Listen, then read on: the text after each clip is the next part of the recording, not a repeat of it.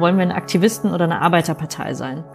Über dieses Selbstverständnis muss man nachdenken und darüber nachdenken, für wen will ich eigentlich Politik machen? Wir brauchen die Aktiven in der Gesellschaft, um zu organisieren, um die Dinge nach außen zu bringen, aber auch eben die Basis immer wieder herzustellen, weil die kommt ja nicht von selber zustande, sondern es ist eine Organisierungsfrage. Transit Talk, der Podcast des Instituts Solidarische Moderne.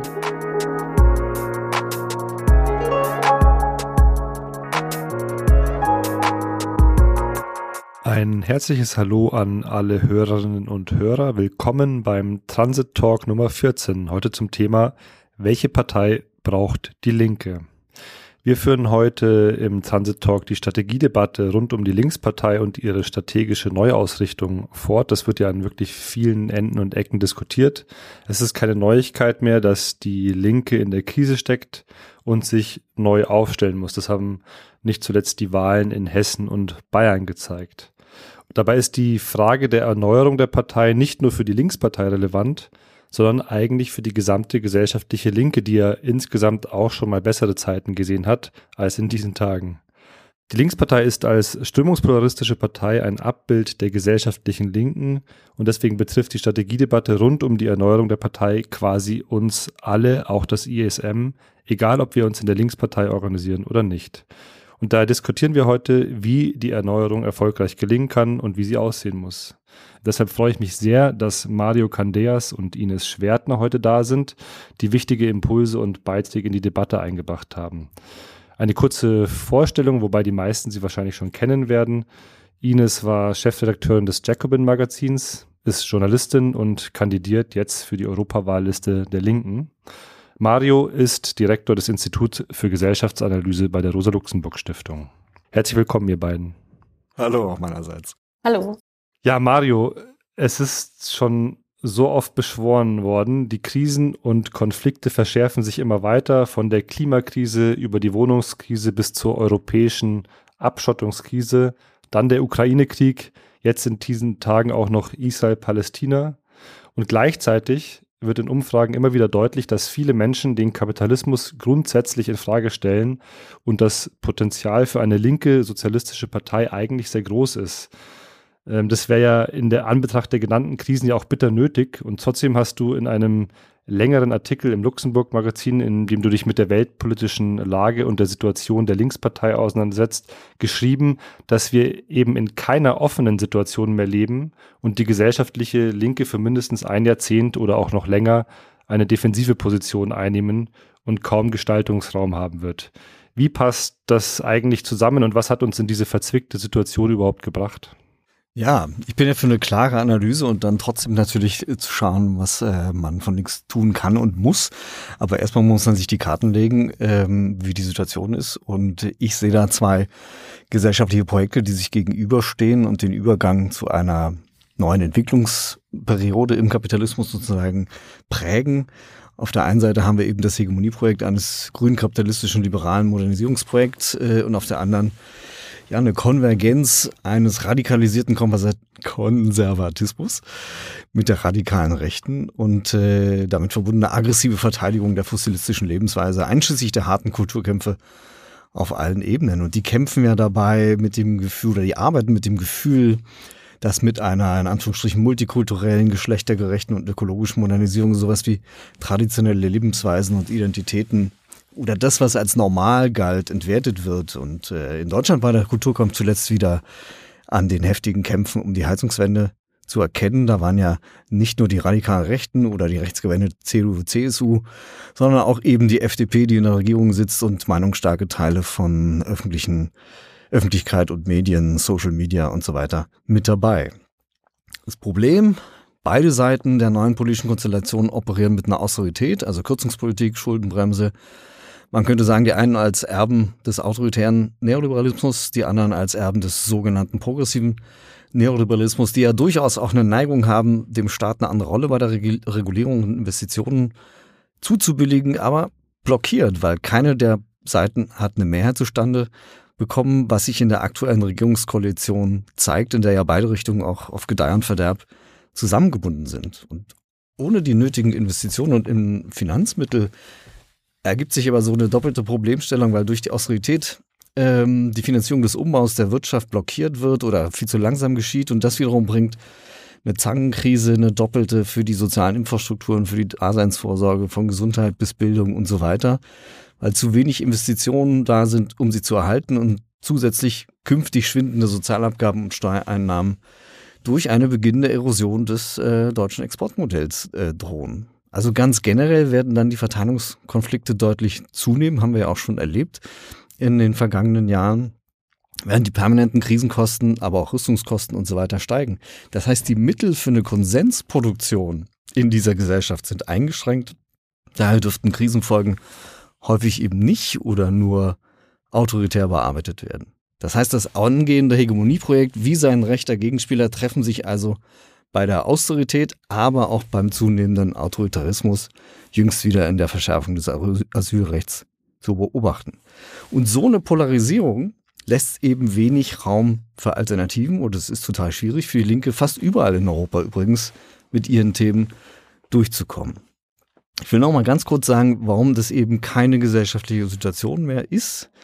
Wenn wir zurückdenken an etwa vor zehn Jahren, zu Beginn des Interregnums, also mit der großen Krise 2008, 2009, da war der Neoliberalismus erschöpft, nicht tot natürlich, aber er verfügte nicht mehr über irgendwie nach vorne weisende Perspektiven, konnte keine neue Akkumulationsdynamik beflügeln oder sowas wie einen aktiven gesellschaftlichen Konsens wieder etablieren. Die radikale Rechte war bereits auf der Bühne natürlich, aber noch mit Ausnahmen wie Österreich nicht der zentrale Akteur, noch nicht auf dem Niveau der Gegenwart. Entsprechend gab es dann eben auch Raum für viele Alternativen, die neue Kraft schöpften. Also davon zeugen ja die Aufbrüche vom arabischen Frühling über Occupy, die Empörten, La France Insoumise, die Erneuerungsversuche, die mit Corbyn und Sanders äh, verbunden sind, äh, aber auch zuvor und auch zeitgleich viele linke Regierungen von Lateinamerika bis Berlin, später die Willkommensbewegung, Fridays for Future, Mieten- und Krankenhausbewegung. Also es hat nie an Bewegung gemangelt. Wichtige Erfahrungen der Selbstermächtigung, auch wenn sie dann meistens an den soliden Institutionen der Herrschaft scheiterten oder nur zäh vorankommen. Ähm, die Konstellation heute ist eine andere. Wir haben den Aufstieg der radikalen Rechten, der hat die Gesellschaft bereits verändert. Sie haben sich als Pol gegen das sich erst formierende Hegemonieprojekt einer grün-liberalen Modernisierung festgesetzt. Und diese Polarisierung gab es so vor zehn Jahren nicht und sie erschwert das Agieren von Bewegungen für eine solidarische und demokratische Lebensweise. Nichtsdestotrotz gibt es natürlich Brüche, das wird Ines ja gleich ausführen, ähm, und die sind so stark, dass es immer wieder zu gesellschaftlichen Mobilisierungen kommen wird. Denn linke Defensive heißt ja nun wieder nicht, dass es nicht fortwährend Auseinandersetzung gäbe in der Gesellschaft und man nichts tun könnte, sondern ähm, die Widersprüche bleiben und das insgesamt höhere Niveau von Krisen und Katastrophen ist ja auch eine Grundlage, dass niemand weiß, wie aus einer kleinen Krise möglicherweise dann auch schnell eine größere wird und Kämpfe sich verdichten. Ähm, ist also unklar, ob es überhaupt wieder zu einer in Anführungsstrichen stabilen Regulation kommen wird. Ähm, und dann sind wir wieder ganz nah, also ich jedenfalls bei dem, was vielleicht Ines gleich sagt. Ja, ob wir zu einer stabilen Regulation kommen werden, ist ja auch angesichts der gerade aufziehenden Klimakatastrophe immer sehr, sehr unsicher. Ines, du hast in einer äh, auch lesenswerten Erwiderung auf Marius Text äh, widersprochen und hast gesagt, dass wir natürlich noch in einer offenen und nicht in einer geschlossenen Situation leben und dass die nächsten Monate dabei entscheidend sind werden. In der Zwischenzeit ist die Linke aus allen Flächenbundesländern im Westen aus den Parlamenten rausgeflogen und die AfD wird stärker und stärker. Äh, warum bist du trotzdem immer noch hoffnungsvoller als Mario und ehrlicherweise auch als ich? Ich weiß nicht, ob hoffnungsvoll das richtige Wort ist, sondern vielleicht eher, ähm, es gibt so einen gewissen äh, Zweckoptimismus oder notwendigen Optimismus, den man trotzdem finde ich, an den Tag legen sollte, weil eben, also der Grund für die Erwiderung war ja eben, dass ich äh, Marius Text gelesen habe und dann dachte erst so, nee, das kann alles nicht sein. Dann habe ich ihn nochmal gelesen und wie man heute so sagen würde, das hat mich dann getriggert, ähm, ähm, darauf zu erwidern, weil ich das nicht so äh, stehen lassen konnte, weil ich eben, auch wenn ich Mario in der Grundtendenz total recht geben würde, dass die Situation sich so verschränkt, wenn man sich dieses ähm, Hegemonieprojekt, was er beschrieben hat, ähm, jetzt auch dieses, Zent dieses Zentrums, neoliberalen Zentrums, so würde ich es eben nennen, was jetzt die Ampelregierung auch so darstellt, oder der aufkommenden äh, Rechten und auch was die Themen angeht, die jetzt dominieren, da haben wir als Linke tatsächlich nicht so viel zu gewinnen. So, da stimme ich ihm total zu. Gleichwohl sind, zeigen ja die letzten akuten Krisen, also Corona-Krise, eben der Krieg und die damit einhergehende auch Energiekrise, die dann wiederum zur Inflation geführt hat. Das waren alles Krisen, mit denen wir, glaube ich, alle nicht gerechnet haben. Also mit der Klimakrise kann man, ähm, so, so schrecklich wie das klingt, aber mit der muss man fortwährend eigentlich rechnen, dass sie immer wieder neue Katastrophen produziert. Aber ich glaube, mit, mit der Pandemie oder mit dem Krieg und mit der Energiekrise haben wir so akut nicht gerechnet. Und da, das sind eben diese Brüche, diese Öffnungen, die sich halt immer wieder auftun, mit denen wir, glaube ich, auch ähm, in den nächsten Jahren immer wieder rechnen müssen, so wie es jetzt eben auch gerade wieder dieser Tage ist. Und ähm, ein Problem, aber dabei, darauf kommen wir wahrscheinlich jetzt ja im, im Laufe des Gesprächs auch zurück, ist, ähm, dass die Linke da im Wesentlichen nicht bereit war, eine inhaltliche und strategische Positionierung zu finden zu diesen gesellschaftlichen Großdebatten und deswegen nicht gewinnen kann in solchen Momenten, obwohl die objektiven Bedingungen sehr danach rufen, dass es so linke Antworten gibt. Also um das Beispiel zu nennen, bei der Energiekrise war eigentlich eine sehr starke Öffnung äh, in meiner Wahrnehmung da, dass es einen großen Frust gab innerhalb der Bevölkerung über die Gasumlage. Es war dann allen klar, okay, das wird auf uns abgewälzt.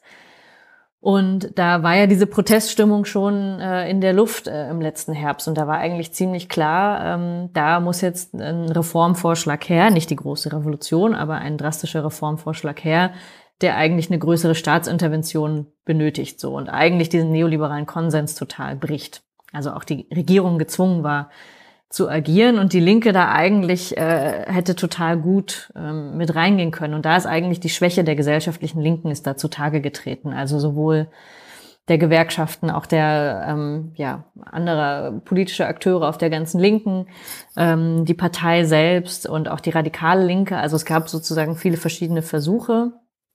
Ähm, aber wir haben gesehen, wir können eigentlich nicht geeint auftreten an so einem Punkt, wo wir eigentlich was zu gewinnen hätten. Und die Inflation ist auch so ein Thema, das eigentlich jetzt im Verhältnis zu ähm, Migration zum Beispiel ähm, ein Thema ist, wo die, wo die Linke durchaus was gewinnen können, weil es unser, unser Kernthema berührt, nämlich Umverteilung und die soziale Frage.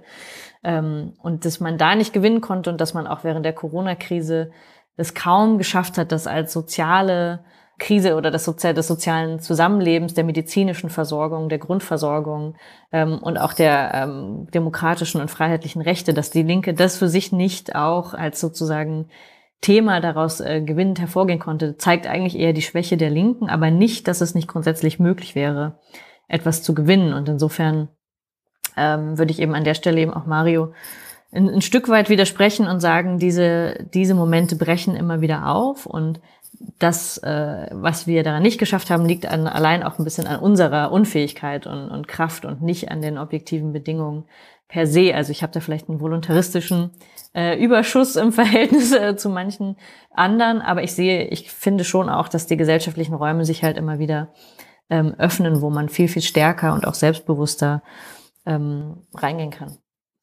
Ja, über das Problem, dass äh, die Linke nicht bei diesen Krisen strategisch intervenieren äh, konnte, werden wir gleich nochmal in Bezug auf eines möglichen strategischen Zentrums sprechen. Vielleicht auch ein bisschen über den Voluntarismus, den du gerade angesprochen hast, wenn es um die Praxis der Klassenpolitik geht. Aber vielleicht davor nochmal, wenn wir uns Strategien der Erneuerung einer Linken annähern, äh, an dich, Mario, die Frage ist klar, dass sich die Linke erneuern muss, wenn sie eben nicht in der Bedeutungslosigkeit verschwinden will. Und deshalb sprichst du in deinem Text von einer disruptiven Neugründung, den du für eine erfolgreiche Erneuerung der Linken als nötig erachtest. Kannst du mal skizzieren, was du mit diesem ähm, Begriff meinst und wie eine solche Neugründung aussehen könnte?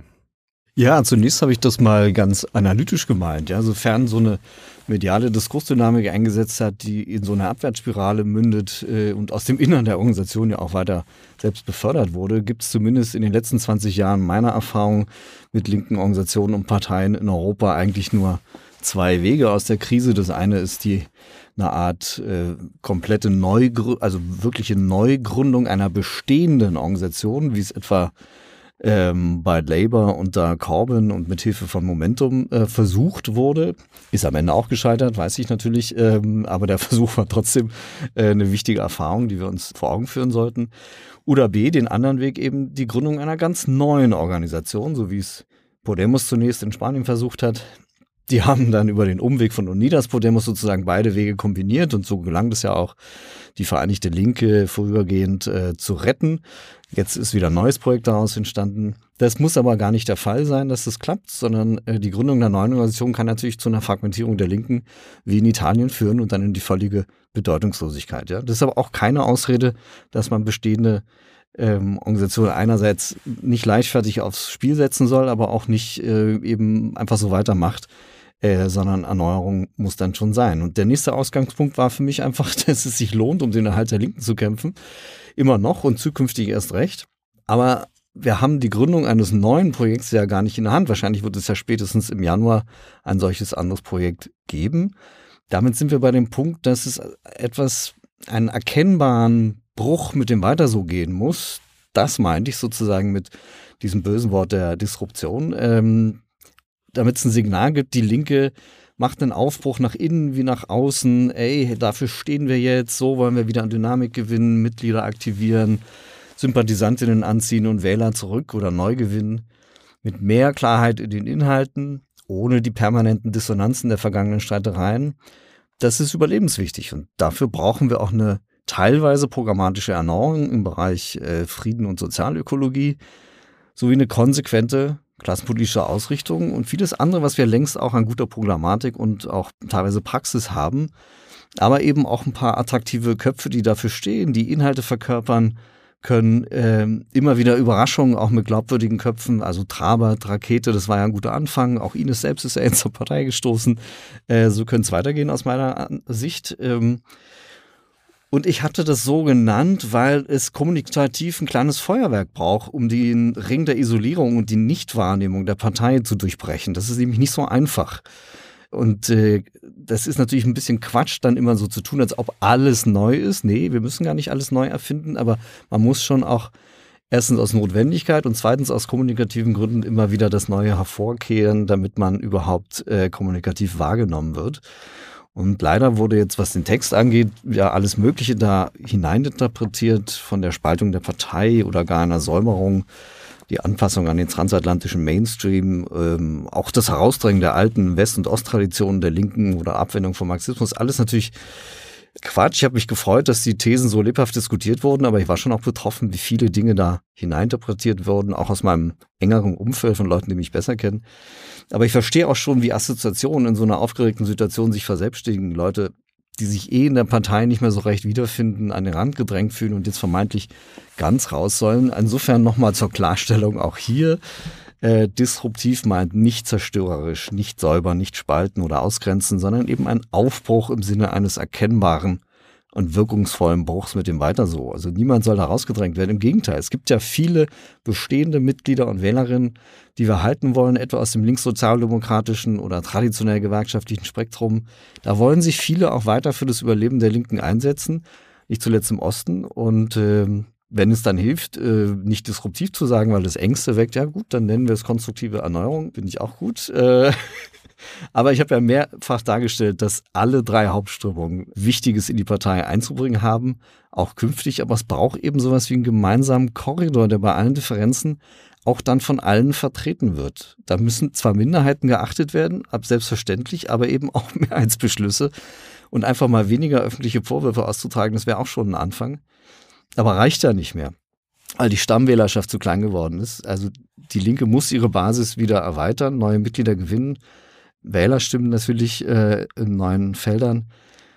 Da ist ein klarer inhaltlicher wie symbolischer Abgrenzung vom kommenden Wagenknecht-Projekt und eine kluge Neuorientierung und Bündnispolitik nötig. Und dann kann sie Linke auch wieder eine attraktive Repräsentantin und Partnerin einer breiten gesellschaftlichen Linken werden oder in Anlehnung an Micha Bries äh, PDS Plus von damals, als die PDS ja auch keine Perspektive im Westen hatten und ähm, vor der Frage stand, wie es eigentlich weitergeht, ähm, eben dieses Plus äh, rein in die Zivilgesellschaft in den Westen und die linke Plus bräuchten wir jetzt und mit dem Plan 25 und anderen Sachen gibt es ja auch ein paar Schritte in diese Richtung, weil das Potenzial ist da. Unsere neueste Umfrage ist noch nicht veröffentlicht, aber sie, sie liegt, es liegt wieder bei 20 Prozent. Natürlich wieder vor allem bei Menschen mit geringem Einkommen und bei dem großen, ich nenne es immer sozialökologischen Feld links von SPD und Grünen.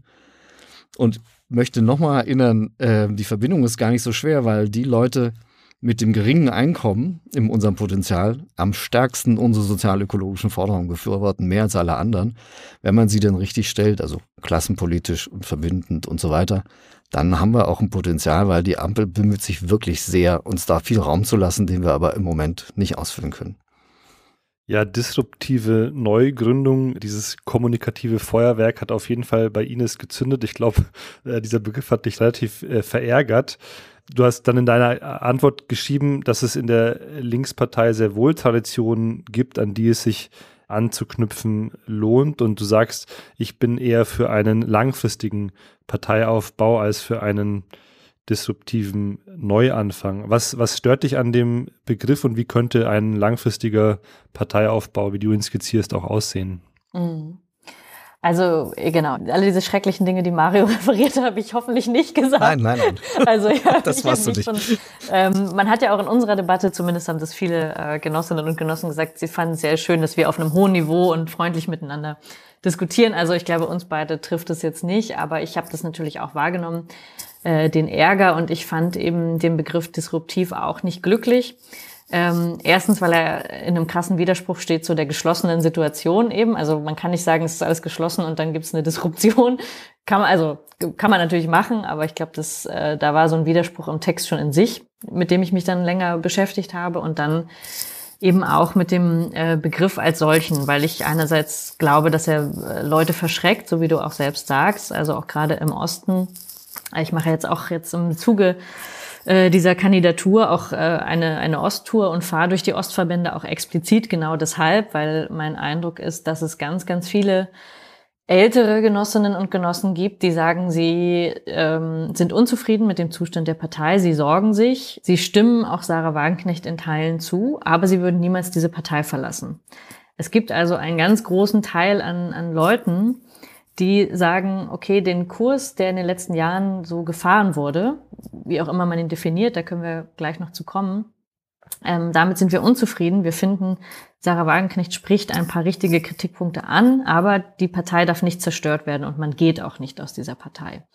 Und das ist halt so ein Alter, das kann man jetzt mögen oder nicht, aber das ist, äh, kommt aus der Tradition der PDS doch sehr wohl auch, dass man auch große historische Krisen also wer bleibt 1990 noch in der Partei, wenn der Sozialismus zusammenbricht? Ähm, und wer macht das auch? Wer geht noch in eine neue Partei, ähm, auch wenn sie sich sozusagen ähm, deutschlandweit gründet? Das sind Leute, die haben schon mehrere andere historische Krisen dieser Partei mitgemacht und die bleiben trotzdem. Die gehen nicht einfach in ein neues Projekt.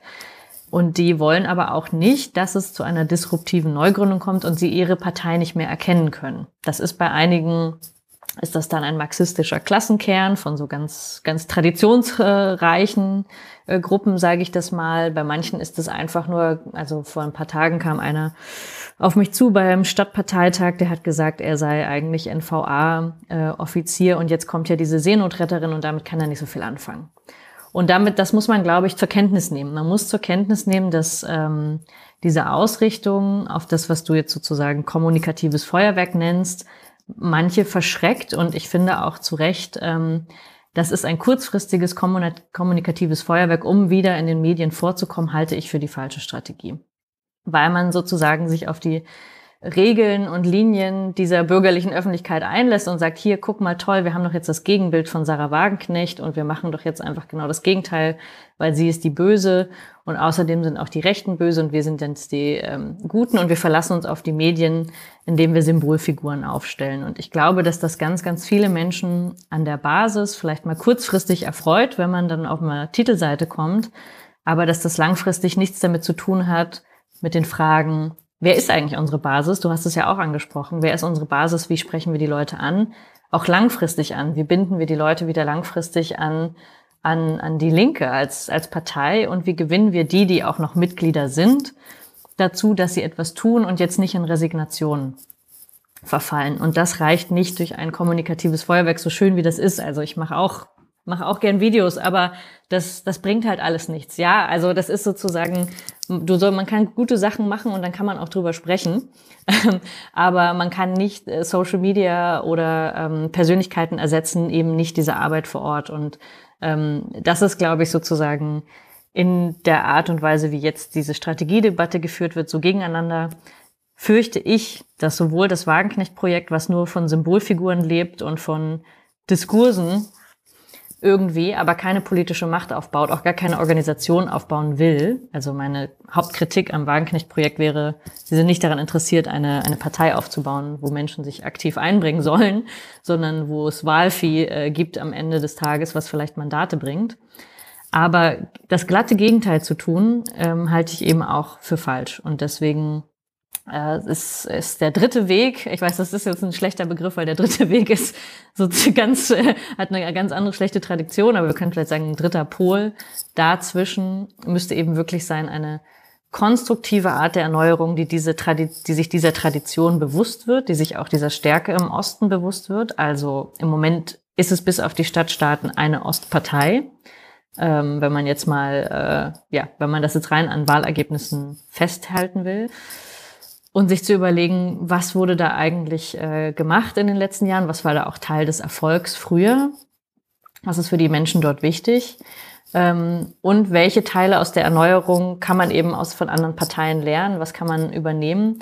Und meine Perspektive ist da tatsächlich eher eine für die nächsten zwei bis fünf Jahre ähm, und halt nicht auf die nächsten Wahlerfolge gemünzt, weil das klingt jetzt vielleicht paradox, obwohl ich kandidiere, aber ich glaube nicht, dass ähm, der Europawahlkampf sich jetzt so für das große Comeback der Linken eignen wird, wenn ich das sehr ehrlich so ähm, sagen darf. Aber es ist natürlich trotzdem wichtig, an allen Wahlen teilzunehmen und auch eine Position zu beziehen und sie auch zu nutzen, um Aufmerksamkeit zu generieren. Aber das ersetzt eben nicht diese, diesen langfristigen Gedanken, den man, glaube ich, äh, investieren muss, um zu sagen, wo wollen wir eigentlich in fünf Jahren stehen wenn wir wieder eine wählbare Partei haben wollen.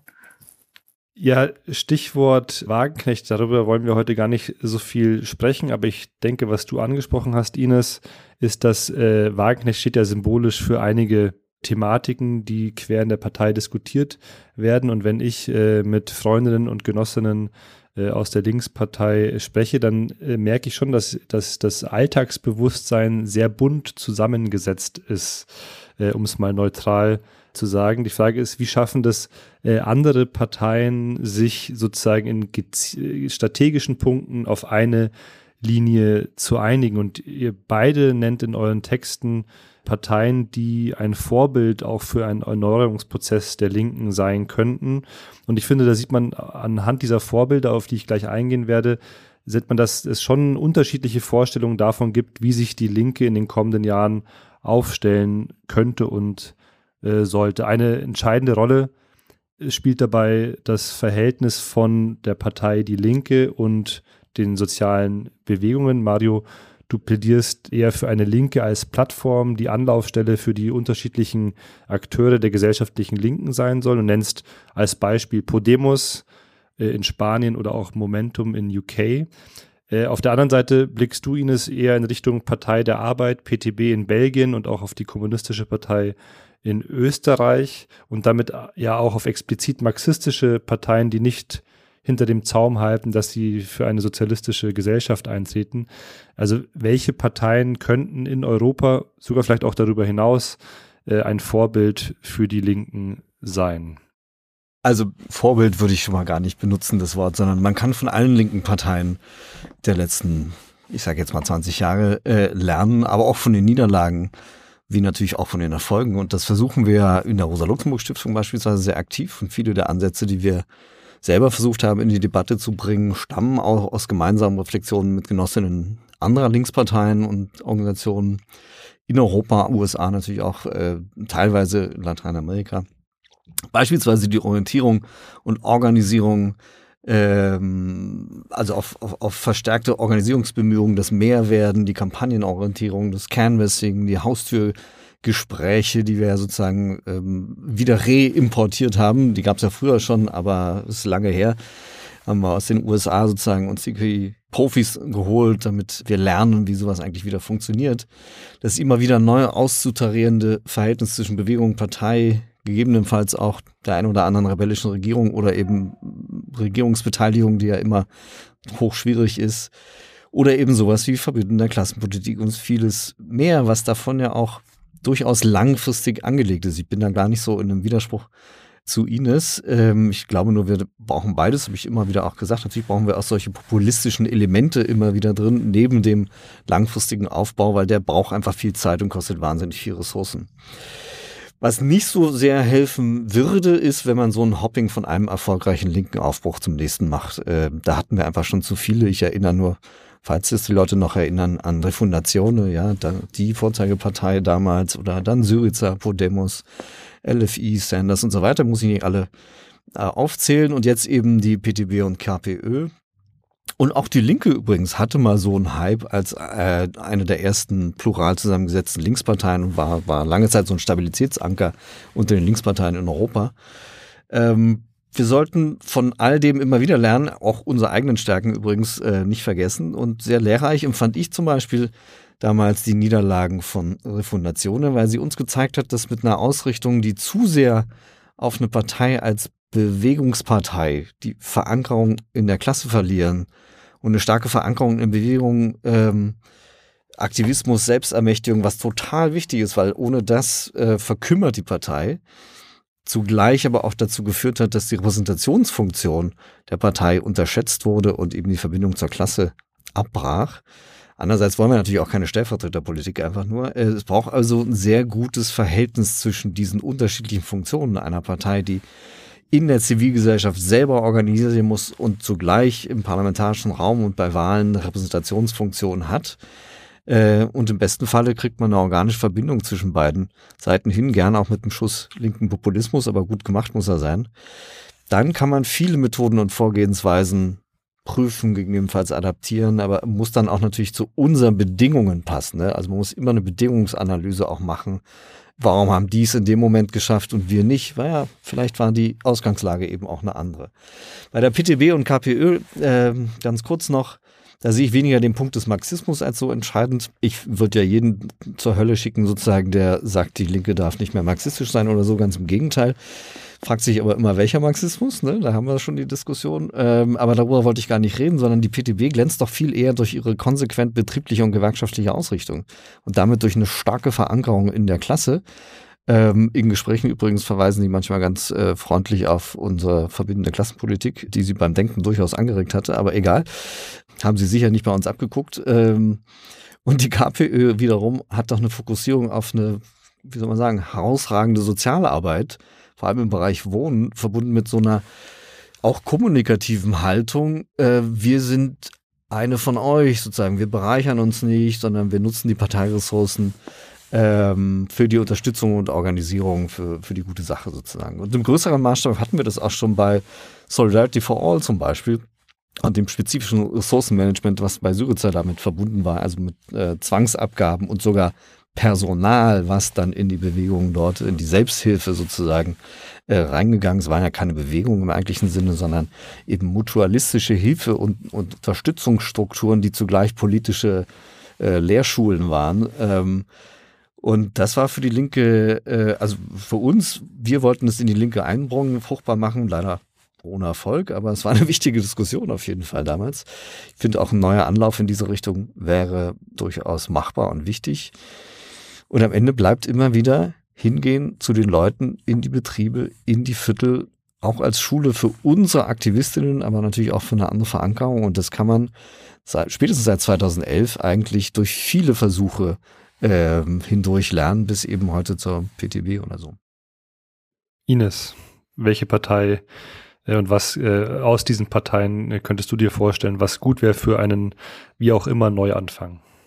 Ja, ich habe ja selbst in dem, in dem Text die, die PTB und die KPÖ auch ins Spiel gebracht, aber eben auch nochmal ein bisschen äh, in Abgrenzung zu dem, äh, was Mario da aufgeführt hatte, nämlich ich glaube, äh, Momentum, also ist einfach auch schon von, von der Grundlage her ein anderes Beispiel, weil man eben versucht hat, so eine Art Putsch äh, zu versuchen in der sozialdemokratischen Partei jetzt ähm, einen linken Kandidaten da rein zu putschen. Das war teils Glück, teils geplant, wie das halt so ist. Es gab da einen Moment, das zu tun.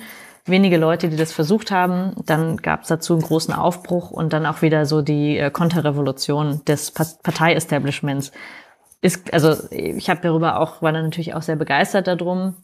da, äh, von der Technik an sich kann man jetzt, glaube ich, nicht so viel lernen äh, für die deutsche Linke, sondern eher von dem Kern dazu, was war die Ansprache an die, an die Klasse, wie hat es Corbyn geschafft, auch die Klasse in ihrer Unterschiedlichkeit zu adressieren. Das fand ich eigentlich eher das, das Interessante an, an Momentum, jetzt nicht so, nicht so stark, ähm, wie sie versucht haben, diese Partei umzubauen. Das ist ja eher, würde eher bedeuten, wir müssen jetzt zur SPD gehen, so, und, und die umbauen. Das wäre ja der, der Umkehrschluss. Und deswegen ist, glaube ich, das, das deutsche Beispiel, der deutsche Fall ist wirklich speziell. Also wenn ich referiere in anderen Ländern, zum Beispiel auch in, der, in Österreich, bei der jungen Linken, die ja wiederum auch von den äh, jungen Grünen kommen, also ist ja auch eine sehr, sehr spezifische Lage, die da rausgeworfen wurden und jetzt auch die KPÖ wiederum erneuert haben auf ihre Art und Weise, ist auch bei uns ganz schwer vorstellbar. Und wenn ich dann referiere über die deutsche Linke und woher die beiden Traditionslinien kommen und von Ost und West und Gewerkschaftslinke und gleichzeitig PDS, dann sind ihnen, raucht, raucht, raucht ihnen schon mal der Kopf.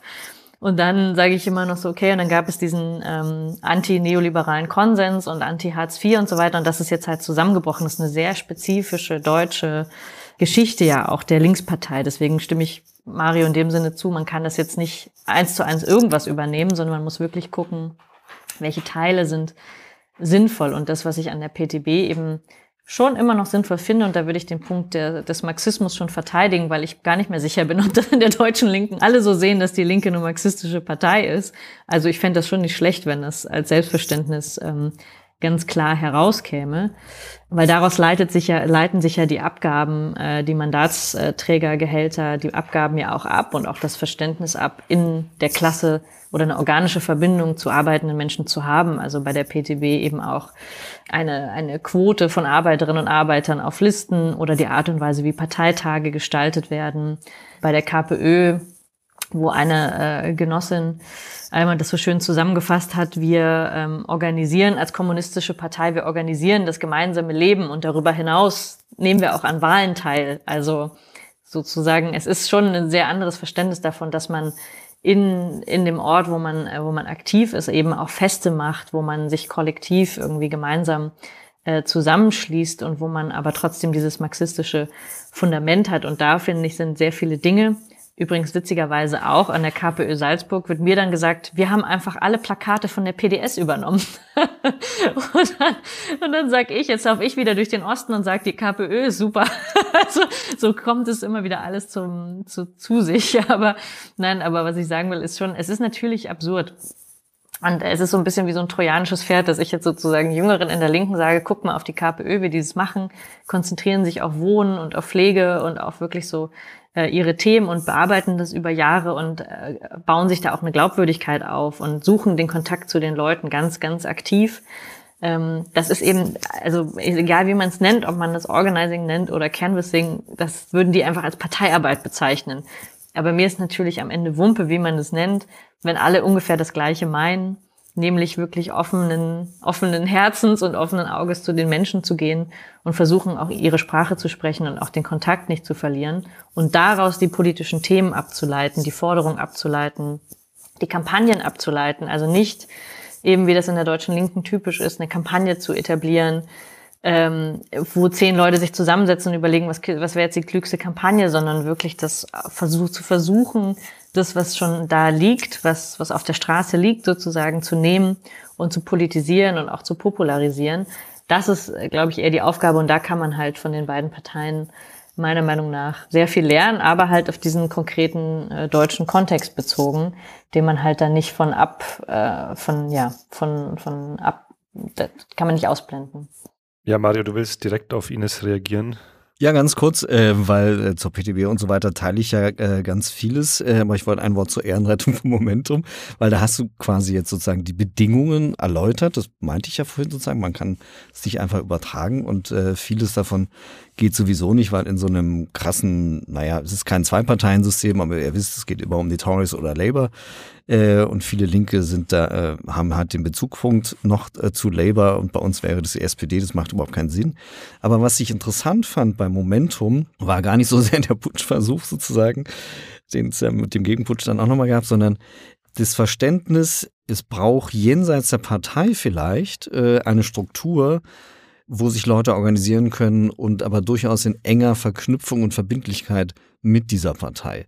Das kann man nicht eins zu eins übertragen, aber wir haben eine Situation, wo wir ja seit vielen Jahren darüber reden, dass es eigentlich sowas wie eine linke Mosaik, linkes Mosaik bräuchte, was so ein bisschen besser zusammenarbeitet, bla bla bla. Äh, und es blieb einfach eigentlich auch eine schöne Idee, aber es ist nie so richtig zu einem Mosaik gekommen. Und jetzt haben wir sozusagen eine äh, Partei in der Existenzkrise und viele, die nach wie vor Berührungsängste haben mit der Partei oder erst recht jetzt sagen, nee, also in der Krise weiß ich nicht unter dieses Wagenknecht und nee, das fasse ich nicht an und so Leute, die uns wirklich nahestanden, distanzierten sich äh, über die vergangenen Monate ein Stück weit äh, von uns.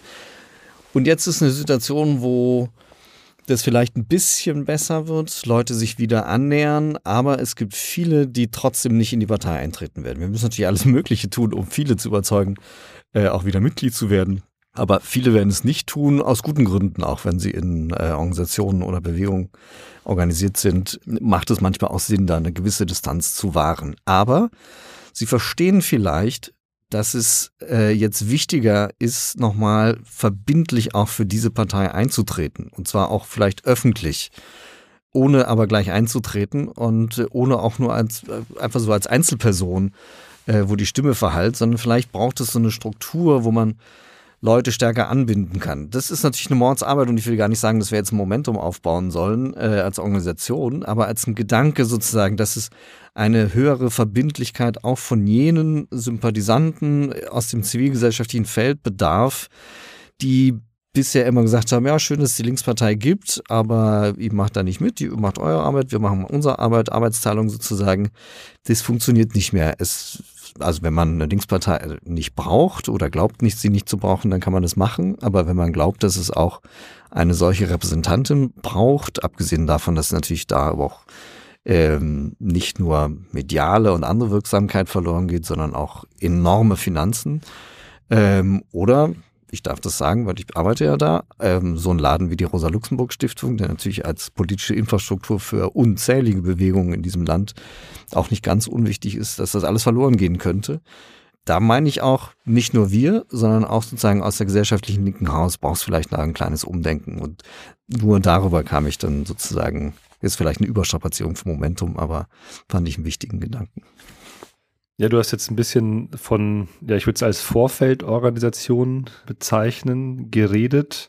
Damit eng verbunden ist äh, auch meiner Meinung nach die fehlende Kulturarbeit in dem Sinne, dass es keine Arbeiterkultur mehr gibt, die verbunden ist mit der Partei oder der Bewegung. Natürlich gibt es immer Kultur der Arbeitenden und von unten, das ist ganz klar, aber eben diese Verbindungen, wie sie es zum Beispiel jetzt in, in der Weimarer Republik zwischen äh, KPD und Sportvereinen, Gesangsvereinen, Hilfsvereinen, Rote Hilfe und so weiter gab, das ist überhaupt nicht mehr vorhanden. Darüber werden wir aber leider nicht mehr so viel sprechen können, sondern ich würde gerne in eine andere Richtung äh, nochmal gehen, die sich schon in euren Statements angedeutet hat. Und zwar, wenn man von KPÖ spricht, wenn man von der Partei der Arbeit in Belgien spricht, dann haben wir gesagt, haben wir es mit explizit marxistischen Parteien zu tun, zu deren Erfolgsrezept natürlich auch eine Art modernisierte Form des demokratischen Zentralismus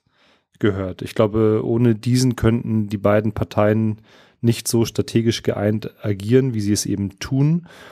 Wenn wir uns aber die Linkspartei anschauen, ist die Entstehungsgeschichte ja eben auch eine ganz andere, eine ganz spezifische. Ihr habt vorhin über die Traditionen gesprochen, aus der die Linkspartei sich gespeist hat. Deshalb ist sie auch nach wie vor geprägt von einem Strömungspluralismus. Wie lässt sich das also verbinden? Was kann man von KPÖ und Partei der Arbeit äh, lernen und für den Erneuerungsprozess der Linken in diesem Sinne nutzbar machen? Vielleicht Ines. Ja, also ich war letztens zuletzt einmal in Graz und da hat ein, ein Genosse von der PTB referiert und hat gesagt, in seinem wunderbaren Akzent, äh, meinte er so, das Schlimmste, was passieren kann für eine Partei, sind ganz viele Strömungen. und die deutschen Genossen sind im Publikum zusammengesackt ähm, vor lauter Scham und Traurigkeit. Nee, aber ähm, klar, das kann man als, als, äh, als einer, der in einer zentralistisch organisierten Partei ist oder der eine Partei, die wirklich den demokratischen Zentralismus auf eine Art auch erlebt, äh, einfacher sagen und es ist auch da wieder nicht ähm, komplett zu übertragen. Ich würde aber auch sagen, in dieser Situation, in der die Partei jetzt ist, ähm, sind Strömungen noch relevant, machtpolitisch relevant hauptsächlich. Aber sie haben sich auch in den letzten Jahren extrem verändert und die Widersprüche, die sich eben durch die Partei ziehen, durchziehen auch alle Strömungen. Deswegen die einen Strömungen lösen sich auf oder verschwinden, teilen sich in drei Teile. Also vom Reformerlager kann man im Grunde nicht mehr sprechen.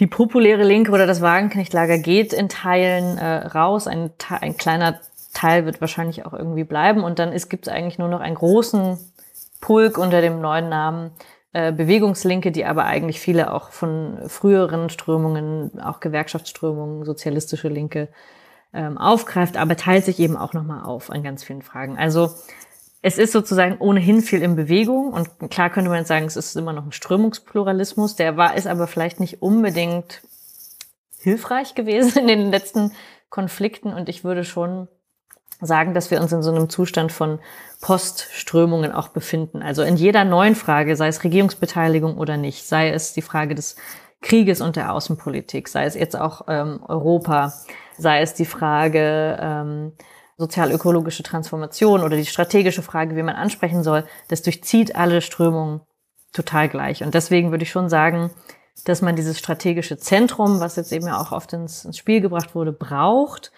nicht, weil man jetzt plötzlich einen demokratischen Zentralismus so einführen kann aus dem Nichts, aber es wird notwendig sein, eine Form zu finden, in der diese sich neu sortierenden Strömungen irgendwie zusammenzukommen und doch zu einer Einigkeit zu kommen. Und das ist der real existierende Parteivorstand gerade nicht. Und es ist sozusagen auch kein anderer real existierender Raum. Also es gibt dieses strategische Zentrum eben nicht.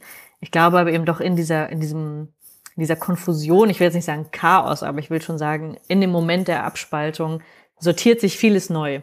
Und da eine Form zu finden, in der man wissend über diesen Pluralismus versucht, ähm, wirklich äh, wichtige Leute, die für eine Position stehen, zusammenzubringen und zu sagen, wir müssen hier zu einer gewissen strategischen und inhaltlichen Einigkeit kommen, weil wir sonst nicht mehr wissen, in welche Richtung wir überhaupt gehen sollen. Schon wichtig. Also das heißt nicht, den demokratischen Zentralismus plötzlich einführen zu können und die Tradition über Bord zu werfen, aber sich jetzt dieser jetzigen Krise so sehr bewusst zu sein, dass ähm, auch diese Strömungen als machtpolitische Strömungen sind ein Teil des Problems äh, der Linken, weil sie blockieren inhaltliche Debatten, die geführt werden müssen. Mario, du sprichst ja in deinen Veröffentlichungen oft von einem Interregum und ich glaube, es vor allem in diesen Zeiten schwierig ist eigentlich ein strategisches äh, Zentrum zu bilden, das sagt, das ist die politische Richtung, das ist das äh, Ziel. Glaubst du trotzdem, dass es äh, notwendig ist, so ein Zentrum aufzubauen? Und wenn ja, wie könnte das innerhalb der Linken aussehen? Genau, also ich, wir haben ja diesen Begriff ins Spiel gebracht und äh, wir bezogen ihn aber erstmal nur auf die Partei, die Linke, nicht auf die gesellschaftliche. Aber die Partei muss natürlich schon sowas wie ein äh, strategisches Zentrum haben. Logischerweise muss das aus meiner Sicht schon Parteiführung und Vorstand sein, aber eben in enger Verbindung zur Führung der Bundestagsfraktion, aber auch zu den Vorständen der Landesverbände und eben den wesentlichen Strömungen. Ich bin gar nicht gegen Strömungen, aber man muss natürlich immer wieder äh, aufpassen, dass aus dem guten Strömungspluralismus, ja, ist ja nicht schön, wenn es keine gibt, wie in der SPD, wo es zwar eine Gewerkschaft, äh, eine, eine, eine, eine Linke gibt äh, in der SPD, aber nicht viel zu melden hat, nicht als solche sichtbar wird. Das wollen wir ja auch nicht. Also es braucht schon einen guten Strömungspluralismus, äh, aber es muss immer wieder eine Aufgabe sein, zeigen da die Gemeinsamkeiten nach vorne zu holen äh, und Differenzen anders auszutragen. Und äh, so ein strategisches Zentrum, solche Abstimmungen muss eine strategische Profilierung natürlich immer wieder vorantreiben, aber eben auch diesen solidarischen und verbindlichen Umgang mit den Widersprüchen organisieren und nicht einfach entscheiden. Äh, und dann auch einen gewissen Korridor definieren, in dem unterschiedliche Positionen ausgetauscht werden können äh, und Konflikte ausgetragen werden können, aber dann auch Beschlüsse dann mal gemeinsam getragen werden. Ja, wir wollen ja weder sozusagen eine stramme Parteidisziplin noch so diese Kakophonie, die wir jetzt in der letzten Zeit hatten. Aber dafür muss man eben einen Raum organisieren, wo solche Debatten ausgetragen werden können. Und das sind nicht unbedingt Parteitage, weil auf Parteitagen ist der Druck zur Entscheidung dann immer wieder da. Da geht es um immer vermischt mit Druck auf Posten und Positionen sozusagen, die erkämpft werden sollen. Und da kann man keine offene Debatte führen, die auch mal sagt, äh, neue Situation, ja, Corona-Pandemie wurde vorhin von Ines erwähnt, ja, wir waren alle keine Pandemie-Experten. Was macht man da überhaupt? Wie stellt man sich darauf ein? Das ist doch erstmal ein offener Austausch, der da gefragt wird, aber wir ordnen das sofort in Strömungsauseinandersetzungen ein und hauen uns auf die Köpfe. Das geht natürlich nicht und dafür braucht es eben wirklich auch wieder einen Vertrauensgewinn und äh, das ist ja die Bedingung vielleicht, wenn sozusagen die schlimmsten Konfliktparteien dann nicht mehr ganz dabei sind, äh, auch etwas leichter. Ähm, das war ja vor allem natürlich der Konflikt zwischen Parteiführung und Fraktionsführung oder eben dem einen oder anderen Querschluss aus dem einen oder anderen Bundesland und eben die mediale Kraft von, von Wagenknecht innerhalb der eigenen Partei. Das ist ja vielleicht dann demnächst vorüber mit einer klaren Abgrenzung auch zu einem neuen Projekt. In der Frage Fraktionsführung ist ja jetzt alles offen im Moment, aber ähm, soweit es überhaupt noch eine Fraktion geben wird, auf jeden Fall muss das, was dann die neue Linke noch sein möchte, sich zusammenraufen und schauen, wie sie solche Räume organisiert. Da können wir natürlich auch einen kleinen Beitrag leisten oder sollten das tun. Aber das ist nochmal was anderes, als wenn wir jetzt über die gesellschaftliche Linke insgesamt reden, weil da geht es um gesellschaftliche Dynamiken, äh, wo nicht per se eine Partei die Richtung angibt. Das kann der Moment sein, dass eine Partei sich so ähm, zu so einem Kristallisationspunkt wird, werden kann. Aber es sind ganz oft sozusagen der Situation nach ähm, bestimmte Bewegungsteile, auch nie die ganzen Bewegungen, sondern bestimmte Bewegungsteile, die jetzt gerade äh, eine Situation sehen, wo äh, dem einen Feld mehr geht, äh, die Gesellschaft nach vorne treiben. Und an diesem Feld müssen dann andere Fragen angedockt werden, äh, erweitert werden, eine sozialistische Perspektive rein und so weiter. Und da hat eine Partei natürlich auch wieder eine wichtige Funktion. Aber sie ist nicht per se, wie wir das früher mal gedacht haben, sozusagen die Speerspitze und Organisatorin der gesamten gesellschaftlichen Linken. Die Zeiten sind definitiv vorbei. Ja, unabhängig äh, von den Unterschieden in der strategischen Ausrichtung wird schon auch deutlich, dass es der Linken schwerfällt, den Erneuerungsprozess nur aus sich selbst heraus an, anzustoßen. Es braucht also eine Öffnung der Partei hin zu Gewerkschaften und Bewegungen. Ich finde die Kandidaturvorschläge von Carola Rakete und Gerhard Trabert für die EU-Wahlliste geht in diese Richtung. Äh, wie sollte eine Öffnung äh, konkret eurer Meinung nach aussehen und wem gegenüber? Ja, das trifft jetzt, glaube ich, den, den Kern äh, der Frage, um den wir jetzt schon so ein bisschen rumgetänzelt sind. Also ähm, genau, dass die Partei sich erneuern muss, ist, glaube ich, klar. Aber jetzt ist eben, deswegen habe ich das in dem Text so gesagt, jetzt sind die entscheidenden Monate, in denen das entschieden wird, weil eben ähm, ich bin halt der Meinung, selbst wenn es zu einer Abspaltung kommt, wovon ich ausgehe, ist es danach nicht besser per se, weil man denkt, die schlimmsten Quertreiber sind weg, sondern die Konflikte lösen sich halt eben nicht auf, sondern diese Frage, diese strategische Frage, wen will man eigentlich erreichen, die ist dann noch genauso virulent, auch bei allen, die noch ähm, übrig bleiben. Und ich befürchte eben, dass es zu einem sehr starken Fokus kommt auf einem äh, auf ein aktivistisches Milieu, auch auf eine Hoffnung, die ich für nicht äh, ähm, haltbar halte, zu sagen, es gibt enttäuschte Grünen oder SPD-Wähler und die werden unsere neue Basis sein. Das könnte natürlich ein kleiner Teil sein. Aber wollen wir das, dass das unsere neue soziale Basis ist? Also äh, enttäuschte Linksliberale, die können es ja geben. Wie gesagt, ich stelle auch immer noch in Frage, ob die ähm, quantitativ das ausgleichen, was wir verlieren könnten an denjenigen, die sich abwenden, weil sie resigniert sind. Nicht, weil sie gehen mit einer, mit einer neuen Partei, sondern weil sie resigniert sind von dem, also im Moment verlassen die Partei ja Leute aus in alle Richtungen. Da ist es ja, ähm, da geht, das geht ja in alle Richtungen auf. Insofern, selbst wenn man diese eine Schranke zumacht, sehe ich nicht, wie die neu dazukommenden diesen, diesen Abstrom an Leuten, die einfach generell resignieren, ähm, wieder aufgreifen kann. Das heißt, ich finde die Strategie, auf ein kleines aktivistisches Milieu zu setzen, grundsätzlich äh, falsch. Und insofern finde ich auch ähm, äh, Teile dieses Vorschlags jetzt nicht richtig oder auch Teile der Ansprache eben nicht richtig zu sagen, ähm, also es wird ja immer so damit kokettiert, dann sagt der Wagenknecht, wir sind grüner als die Grünen und dann sagen andere, ja, sind wir auch. Und ich würde ganz arg dazu raten,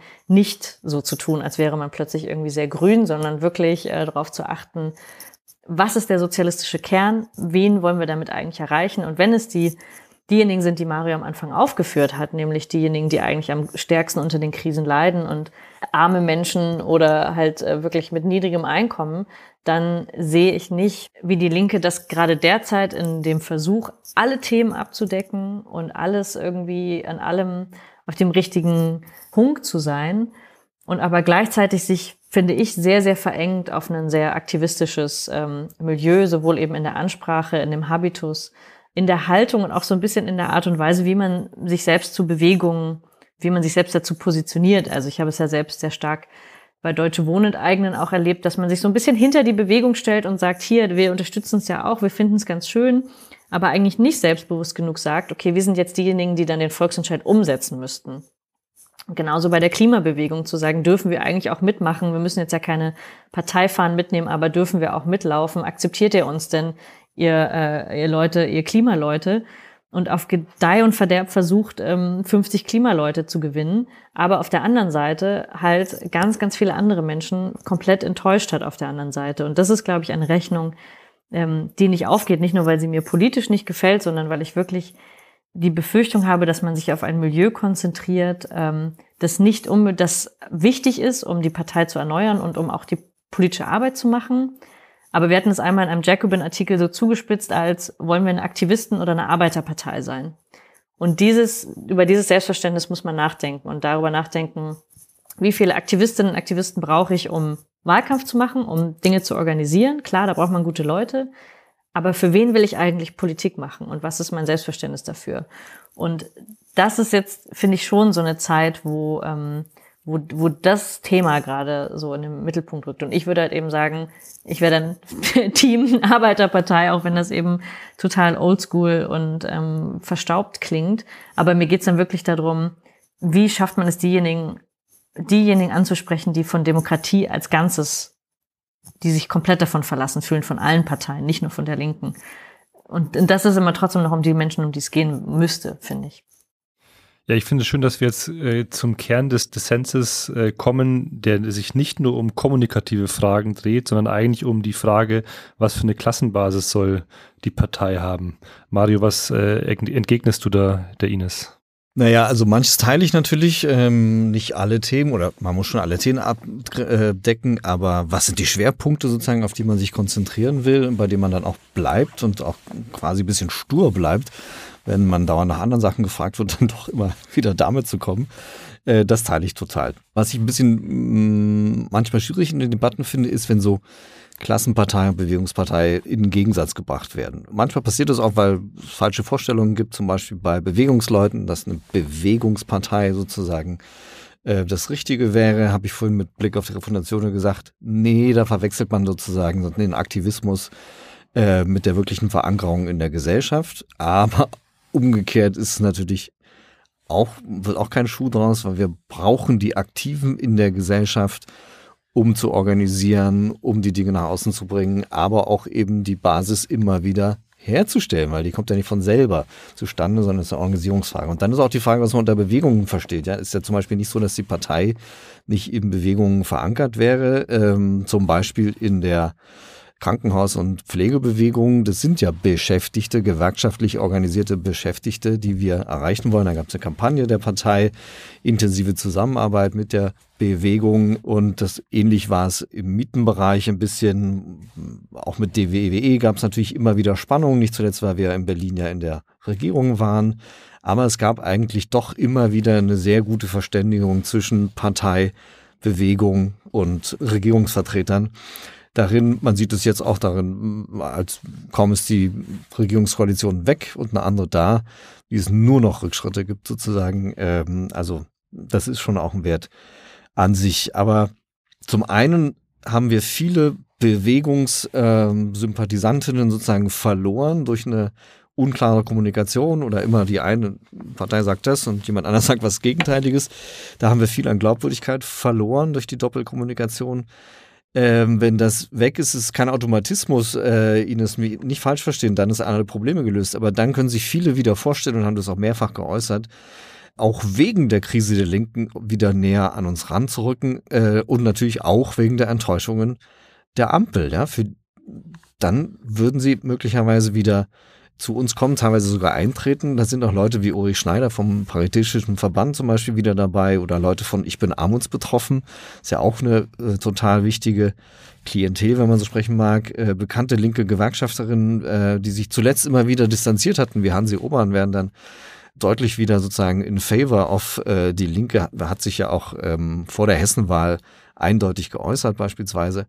Leute aus Fridays for Future, aus der Grünen Jugend und so weiter. Alles Leute, die auch als Personen glaubhaft für Wählergruppen einstehen, die wir ja dringend brauchen. Klingt jetzt ein bisschen instrumentell, aber es geht ja auch ums politische Überleben der, der, auf Bundesebene. Und das erfordert, habe ich vorhin schon gesagt, auch mehr Verbindlichkeit von Seiten des sogenannten linken Mosaik, sonst fehlt halt ein dickes Mosaiksteinchen. Ähm, aber eben nicht Bewegung äh, mit der Klassenbasis verwechseln. Und das habe ich vorhin ja auch gesagt und Ihnen ist gerade nochmal erinnert. Die größte potenzielle Basis für uns sind Menschen mit geringem Einkommen, die aber bekanntermaßen zugleich seltener wählen als alle anderen.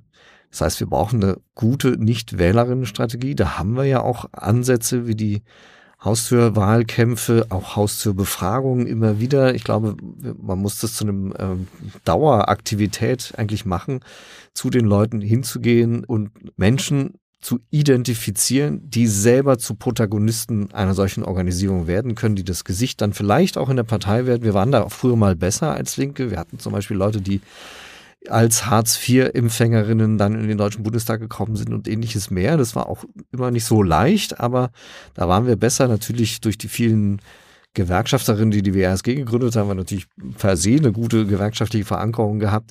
Das hat sich verschoben, aber wir haben beispielsweise bei Verdi äh, mittlerweile auf der Funktionärsebene mehr Vertreterinnen als die SPD. Also es ist nicht alles ganz schlecht, aber wir müssen das auch stärker nach außen kehren und in allen Bereichen sozusagen diesen klassenpolitischen Aspekt deutlicher machen, auch in unserer Kommunikation. Wir machen Einzelkommunikation nach Ressortgeschichten und vielleicht verstehe ich dich äh, richtig, Ines, oder auch nicht. Das, das ist halt der Punkt, auch wenn es darum geht, wie kommunizieren wir als eine sozialistische Partei? Nicht nur deutlich zu machen, wer ist unsere Basis, auf die wir uns beziehen wollen, sondern wo ist auch die Richtung, in die wir gehen wollen und wer sind unsere Gegner. Also eine klare Gegnerorientierung, äh, die dann auch erst wieder sowas wie produktive Konflikte produzieren kann, die uns überhaupt auch eine Sichtbarkeit verleihen. Weil sonst sind wir bei jedem Thema irgendwie haben wir eine Antwort aber ist es nicht klar, wer ist der Gegner, wie ist die Gesamtfokussierung, was spielen da Eigentumsfragen für eine Rolle und so weiter und so fort. Und das meine ich jenseits der Schwerpunktsetzungen bei Themen, sozusagen auch die Themen verbindend in so eine Richtung zu drehen, äh, damit klar wird, wofür steht diese Partei nicht nur bei Mieten, Pflege und äh, Frieden, sondern in allen Themen ist sie eine klassenorientierte sozialistische Partei Egal ob Feminismus, Ökologie oder was auch immer. Ja, wir können uns, glaube ich, darauf einigen, dass die Linke Klassenfragen wieder stärker bearbeiten muss. Äh, Mario, du beziehst dich äh, schon länger auf den Begriff der verbindenden Klassenpolitik als ein strategischer Kompass und zentrales Element für eine sozialistische Partei im 21. Jahrhundert.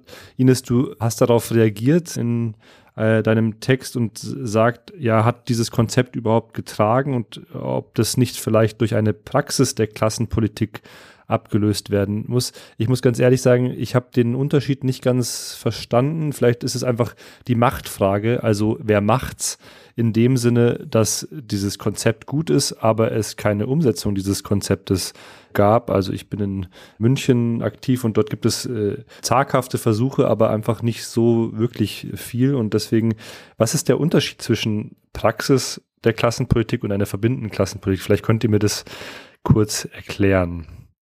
Also äh, ja, genau. Ich hätte da vielleicht mehr zu schreiben sollen in dem Absatz, weil das auch zu Missverständnissen ähm, geführt hat, weil ich damit nicht die gesamte verbindende Klassenpolitik als Ganzes und auch die Debatte darum als Ganzes jetzt nicht über den ähm, über Bord werfen wollte, sondern man müsste eben äh, noch mal genauer spezifizieren, was die Kritik daran ist. Und ich würde halt sagen, dass so fruchtbar das für viele Funktionärinnen und Funktionäre war, über die verbindende Klassenpolitik zu sprechen, es in der realen Praxis ähm, da auch tolle Leuchttürme gab. Also auch, äh, da wurde mir dann auch ähm, wieder zurecht äh, vorgehalten. Es gab natürlich die großen Streikkonferenzen der Rosa-Luxemburg-Stiftung. Die sind großartig. Das waren jetzt, glaube ich, drei an der Zahl. Die waren toll.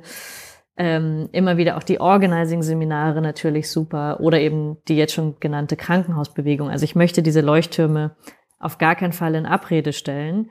Aber sie haben natürlich auch, ähm, auch wieder in sich selber, sind sie geschlossene Räume für ganz wenige eigentlich Teile der, äh, der Linken, die sich darin so, äh, so wiedererkennen. Und es gibt so, finde ich, also es ist dann sozusagen quantitativ zu wenig für die Größe der Linkspartei, als auch qualitativ bezieht es sich sehr stark auf äh, den Dienstleistungsbereich und eben Verdi. Also so schön wie es ist, dass Verdi-Funktionäre auch in der Linken sind, ist die Arbeiterklasse ja noch etwas größer ähm, als das. Und ich glaube sozusagen auch aus der, selbst wenn man den Pflegebereich jetzt mal so nimmt und mal genauer anguckt, zu sagen, ja, es gab eine Kampagne, aber obwohl wir die Corona-Krise hatten, war nicht die Linke die stärkste Stimme für das Pflegepersonal und für das Gesundheitssystem. Also man muss ja das Ergebnis messen und sagen, okay, ähm, dann kam es zu dieser Krisensituation und trotzdem konnten wir dabei ja nicht viel gewinnen, obwohl wir die Partei der Pflegekräfte sind. So. Und das meine ich mit, es ist sozusagen auf der, auf der qualitativen Ebene, glaube ich, noch zu wenig und auf der quantitativen aber auch. Das heißt, die verbindende Klassenpolitik war nicht, ist nicht per se falsch. Also sie ist, ich halte sie für intellektuell richtig, aber das bringt uns eben nicht so viel, wenn darüber ein gutes Buch geschrieben wird, sondern man muss eben schauen, was bedeutet das dann in der Praxis und was bedeutet das eben auch für die anderen Bereiche der arbeitenden Klasse? Also es gibt ja dann eben auch Streiks an anderen Stellen.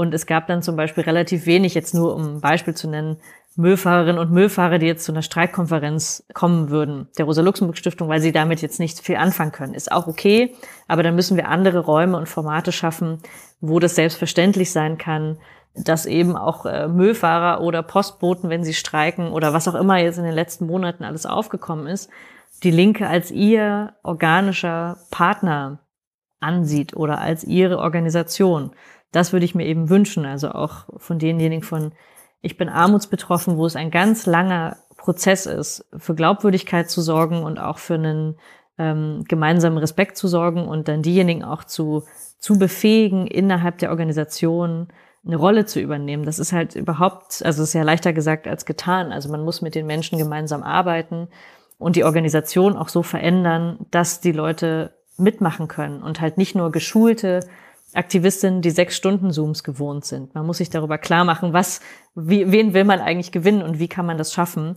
Gerade von Menschen, die systematisch ausgeschlossen sind aus dem politischen System, was die Leute sind, die wir ansprechen wollen. Und ähm, das finde ich sozusagen, diese Art der Praxis weiterzuentwickeln, die Leute selber sprechen zu lassen, das ist die Erfahrung, die wir in der Genug ist genug Kampagne gemacht haben, die Leute auf die Bühne zu setzen, die betroffen sind, die die Arbeitskämpfe führen, die von ihren Gewinnen und Siegen berichten. Das hat total viel gebracht, weil das die Linke einfach viel zu wenig gemacht hat bisher. Ähm, diese, diesen Menschen nicht nur eine Stimme zu geben als Repräsentation, sondern sie selber sprechen zu lassen. Und ich glaube, das, da kann verbindende Klassenpolitik einfach noch, die muss einfach lebendiger sein. Die muss selbst aus dem Leben her sprechen und nicht nicht von aus dem Podium heraus so. Ja, Mario, vielleicht muss auch darüber gesprochen werden, ein Konzept zu entwickeln, wie man äh, Betriebsgruppen aufbaut, wieder in größeren Konzernen. Oder wie sieht für dich die Umsetzung der äh, Klassenpolitik oder der, der Klassenfrage der, äh, aus? Na, ich würde ja sagen, Ines hat das Konzept der Klassenpolitik voll verstanden ähm, und gerade skizziert, wie das in die Praxis umgesetzt werden kann. Und es gab es natürlich äh, in, äh, du hast die Leuchttürme genannt, äh, da wurden natürlich auch immer wieder Leute als Protagonistinnen identifiziert, die dann genau äh, als Betroffene sprechen können und nicht nur sprechen können, sondern auch den Prozess mit organisiert haben und dann äh, wirklich auch in leitende Funktionen gekommen sind bei solchen Sachen. Äh, das wurde schon systematisch versucht. Und ich finde, da, wo es gemacht wurde und äh, auch in vielen anderen Fällen, gab es erstmal auch eine Orientierung, so zu reden sozusagen, weil dann klar, was heißt denn das eine klassenpolitische Orientierung, wenn man als Feministin sozusagen unterwegs ist? es ist jetzt ganz einfache, banale Beispiele, dann ist es natürlich für uns nicht entscheidend, ob wir eine Parität in irgendwelchen Vorständen haben, sondern natürlich sozusagen äh, Feminismus als eine Klassenfrage verstehen und dann Sorgearbeit, ähm, Frauenarbeit zum Beispiel in der Pflege oder eben auch im Haushalt zusammendenken, weil das sind immer diejenigen am stärksten betroffen, haben wir in der Pandemie gesehen, die auch am wenigsten Einkommen haben und das sind dann oft Frauen, Alleinerziehende und so weiter. Und da kannst du in der Migration weitergehen, in der Ökologie sowieso. Äh, da gibt's ja auch wieder ein paar Leuchttürme. Äh, natürlich mehr bei Verdi, aber auch bei der IG Metall, wo wir zu unzähligen Seminaren, ich glaube es waren irgendwie 30 bei der IG Metall eingeladen wurden bei VW, um über Strategien sozusagen einer anderen Mobilitätsindustrie immer wieder zu Seminare zu organisieren. Aber als Partei, muss man sagen, ist es nicht gelungen, das zu verallgemeinern. So also weder hatten wir die Ressourcen dafür, hat die Partei, die ist eh eine Ressourcenfrage ganz oft, also an die Haustüren zu gehen, beispielsweise in den benachteiligten Vierteln, ist ja auch eine aufsuchende Praxis, die nicht von irgendwelchen Podien spricht, sondern direkt hingeht, genau wie unsere äh, Seminare in den Betrieben. Aber du brauchst wahnsinnig viele Leute dafür, die entsprechend geschult sein müssen, was ja auch zu Tausenden mittlerweile passiert, aber das hat wahnsinnig lange gedauert und wurde enorm bekämpft das als Praxis überhaupt zu machen und das immer noch nicht verallgemeinert. Aber auch generell der klassenpolitische äh, Ansatz ist nicht verallgemeinert worden, weil auch führende Köpfe der Linken damit nie was anfangen konnten, ehrlich gesagt. Das auch nie vertreten haben. Da reicht ein Bernd Rixinger eben nicht. Ähm, und das gilt auch für viele der Parteibeschlüsse, die total wegweisend sind, ähm, aber von den handelnden Personen gar nicht verkörpert wurden. Und das ist ein Problem, wenn dann Programm und Personen dann auseinanderfallen, äh, führt es auch nicht gerade zu einer, zu einer Glaubwürdigkeit. Und das ist die Problematik, die wir mit vielen guten Ideen, unter anderem der verbindenden Klassenpolitik, haben, die wir dann in der Praxis nie noch weiter ausbuchstabieren konnten, als wir es bisher getan haben obwohl wir eine kleine Partei sind, muss man auch sagen, ja, darf man auch nicht zu viel erwarten, aber da hätte auf jeden Fall mehr gehen können und äh, ich würde das aber nach wie vor nicht als ein gescheitertes Konzept oder so, weil Konzepte scheitern eh nicht, sondern die bisherige Praxis ist nicht ausreichend entwickelt und das wäre aber eine Orientierung, die mit einem Schuss übrigens dann auch mehr Debatte über eine sozialistische Orientierung. Das ist ja nicht deckungsgleich dann sozusagen für eine, für eine erneuerte Linke irgendwie eine gute Richtschnur sein könnte, damit Sozialismus nicht immer nur was für die Sonntagsreden ist, sondern tatsächlich in der Praxis der klassenpolitischen Arbeit eine Orientierung ist, immer wieder die Eigentumsfrage zu stellen, immer wieder sozusagen diese Perspektive auch zu stellen, halte ich für eine wichtige Verbindung, die noch gar nicht so angekommen ist. Es gäbe noch wirklich äh, so viele Punkte, die ich mit euch diskutieren wollen würde. Ich würde euch als letztes fragen, vielleicht in welche Richtung es denn jetzt geht. Also lass uns mal die nächsten Schritte durchgehen, wie die nächsten Wochen und Monate aussehen könnte aus der Perspektive der Linken. Was erwartet ihr vom Parteitag und auch von den Europawahlen? Das ist natürlich jetzt schwieriger als vor ein paar Monaten konnte ich da noch von außen ganz entspannt drauf gucken äh, und sagen, ähm, das einfach analytisch betrachten. Jetzt selbst als Protagonistin auf dem Parteitag ist es natürlich ein bisschen schwieriger, weil ich dann natürlich sagen muss, was ich da auch ähm, sage. Also ich kann das jetzt ja nicht mehr nüchtern betrachten. Genau, das war ja auch der Grund, warum ich reingegangen bin, weil ich sagen würde, man kann ab einem gewissen Punkt nicht mehr nur an der Seite stehen und das ähm, kommentieren, sondern wenn man ne, irgendeine Vorstellung davon hat, muss man sie auch selbst vertreten. Also ich meine, ich werde, ich gehe davon aus, dass es nach dem Parteitag zu der Abspaltung kommt, aber eben wie gesagt, dass die Strategiefragen sich nicht auflösen und ähm, ich selbst vertrete da halt ein ein Kurs, der versucht, das so möglichst viel zusammenzuhalten, so möglichst viel wie geht, um zu sagen, um was geht es eigentlich gerade. Ähm, wir können uns das nicht leisten. Ich finde das historisch verantwortungslos, dass sich die Linke spaltet in diesem Moment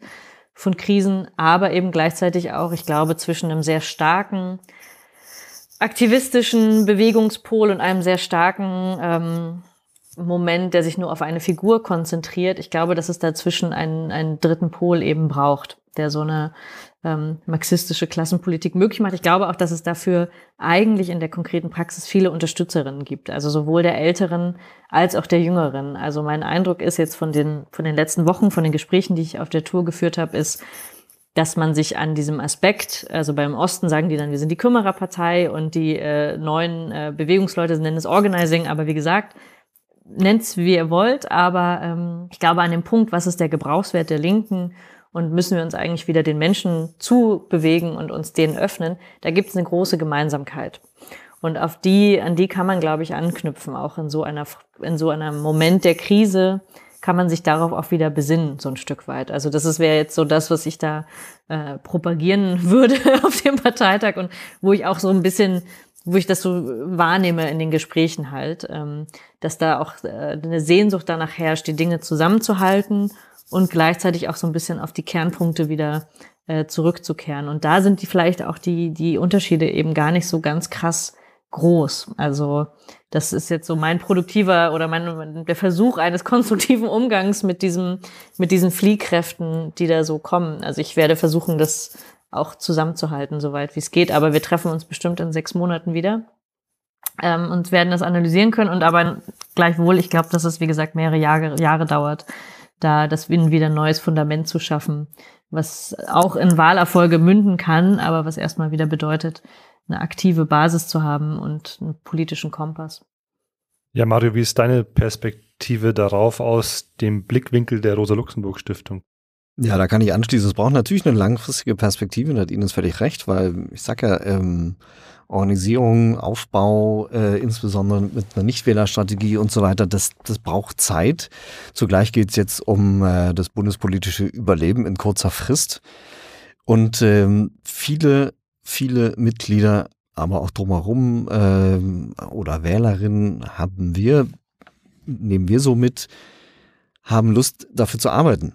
Einfach die Sachen zu machen und nicht ständig das Gefühl zu haben, kontakriert zu werden durch die Debatten in den Medien, die aus der Linken heraus und dann natürlich von Medien befeuert werden.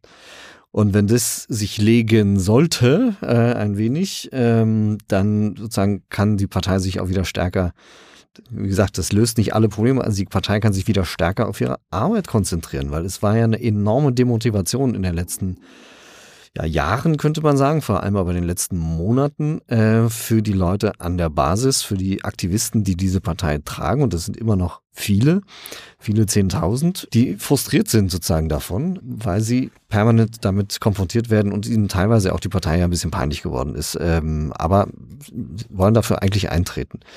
Und das können sie in letzter Zeit auch wieder etwas besser, weil der Kurs der Partei etwas klarer geworden ist wieder. Äh, es gibt zumindest ein paar Signale, die als solche auch wahrgenommen werden.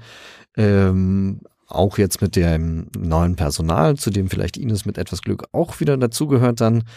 Und dann muss es natürlich weitergehen. Also es wird weiter sozusagen viele Gespräche geführt mit Leuten, die äh, mehr oder weniger bekannt sind oder eine, eine aktive Arbeit machen in anderen Feldern, ähm, sich ebenfalls für die Linke wieder einzusetzen. Es muss sozusagen eine, eine Orientierung wieder auf die Mitglieder, die Aktiven geben, da jetzt vor den Wahlen. Da ist die Europawahl vielleicht gar nicht so entscheidend. Da brauchen wir eher ein stabiles Ergebnis, gar nicht äh, total unterzugehen sozusagen. Aber jeder weiß, äh, ähnlich wie bei Hessen oder so, dass es total schwer ist und wir da jetzt nicht die riesigen Zugewinne haben, sondern da geht es eher darum, äh, Verluste zu minimieren und gut durchzukommen, was auch eine reale Möglichkeit ist und danach sozusagen im Endspurt auf die Bundestagswahl 2025 alle Kräfte dazu sammeln, zum Beispiel mit äh, immer wieder anderen auch Signalen für Schritte der Erneuerung, sei es personell, sei es ähm, inhaltlich, sei es kommunikativ, sei es in der Organisierung von vielen neuen Aktiven. Äh, das sind ja Dinge, die man auch nach außen tragen muss. Und da gibt's äh, sozusagen so einen Schritteplan auch, ob der dann umgesetzt wird und klappt, ist immer so unklar. Aber es gibt zumindest mal, was es in der Vergangenheit nicht gab, eine klare Strategie mit Schritten bis 2025 zur Wahl. Auch da ist wieder die Frage, kriegen wir das verallgemeinert in der Partei, aber dass es überhaupt äh, so einen Plan gibt und ein Möglichkeitsfenster, weil da schließe ich nochmal an den Anfang von Ines an. In der Gesellschaft ist so viel Bewegung, so viele Brüche immer wieder, zumindest sollten wir versuchen, da äh, für unsere Zwecke jetzt, nämlich den Erhalt einer parteipolitischen Linken, die eine andere Perspektive zumindest mit überwintern hilft, wenn es auch nicht unmittelbar zur Wirkung äh, führt, das ist eine nicht zu unterschätzende Aufgabe. Und ich meine das nicht defetistisch im Sinne von, wir können gar nichts verändern im, im Wirken für die, für die Menschen, sondern Allein, dass es keine Alternative mehr gäbe, wisst ihr doch alle aus der ganzen Tina-Debatte damals, wie lähmend und frustrierend das sein kann für Menschen in ihrem ganz allgemeinen Alltag. Und da ist eben eine Gewerkschaft, eine Bewegung, aber eben auch so eine sozialistische Partei, die das andere denkt, enorm wichtig. Und ich glaube, wir haben da eine gute Chance, 2025 wieder in den Bundestag einzuziehen. Klein, aber fein. Und von da aus weiter diesen Aufbau zu betreiben, von denen Ines auch gesprochen hat. Ja, vielen, vielen herzlichen Dank, Ines und Mario, dass ihr euch heute Zeit für diese Debatte genommen habt. Vielen, vielen herzlichen Dank. Ich möchte mich auch bedanken an alle Zuhörerinnen und Zuhörer. Ihr habt wie immer die Möglichkeit, den Podcast zu abonnieren über alle möglichen Kanäle, die es so gibt. Äh, teilt den Podcast auf euren sozialen Medien, schickt ihn an Freundinnen und Bekannte. Und natürlich werden wir die Texte, über die wir heute diskutiert haben, einmal von Mario Candeas, wir leben in keiner offenen Situation mehr und die Antwort von Ines, äh, wir leben in keiner offenen Situation mehr, Fragezeichen, aber natürlich in den Show Notes äh, veröffentlichen, sodass ihr sie auch bei Bedarf nachlesen könnt. Und als letztes, es würde uns natürlich immer sehr freuen, wenn ihr Mitglied im Institut Solidarische Moderne werdet, uns mit einer Mitgliedschaft unterstützt, aktiv werdet. Vielen Dank und bis zum nächsten Mal. Danke dir. Macht's gut.